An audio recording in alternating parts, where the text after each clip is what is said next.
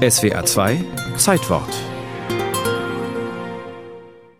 Nur einmal angenommen, dieser Araber würde heute irgendwo in Algier auftauchen, genauso wie ihn die Porträtzeichner damals zeigten, als kräftigen Mann mit schwarzem Bart, ein Schwertträger, eine Führergestalt, der aber nicht heroisch nach oben schaut oder nach vorne, sondern nach unten, in sich gekehrt. Würden die jungen Leute in den Straßen von Algier diesen Araber wiedererkennen? Die Antwort wäre ein klares Ja, sagt die algerische Politikwissenschaftlerin Linda Amiri. Abdelkaders Porträt findet sich in allen algerischen Schulbüchern. Er hat seinen Platz im Geschichtsunterricht. Er ist für uns einfach der große Verteidiger Algeriens gegen die französischen Eroberer. In Algier und in anderen Städten gibt es viele Plätze und Straßen, die seinen Namen tragen. Er ist bis heute einer der Helden Algeriens. Abdelkader, genauer El Hajj Abdelkader, weil er auch einmal in Mekka als Pilger war.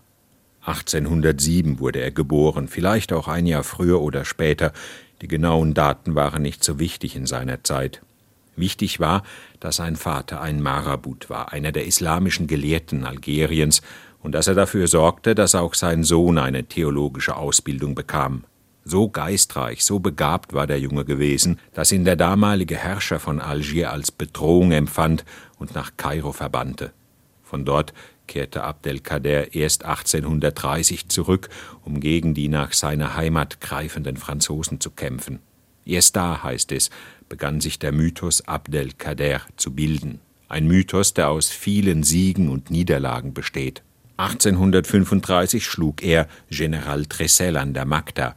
1836 schlug ihn General Bugeaud am Sikak. Und dann der 23. Dezember 1847. Abdelkader wurde nahe der algerisch-marokkanischen Grenze von Franzosen umzingelt, gefangen genommen und übers Mittelmeer nach Toulouse gebracht in die Festung La Malgue. Der algerische Widerstand gegen die Franzosen hatte seinen charismatischsten Anführer verloren und brach zusammen.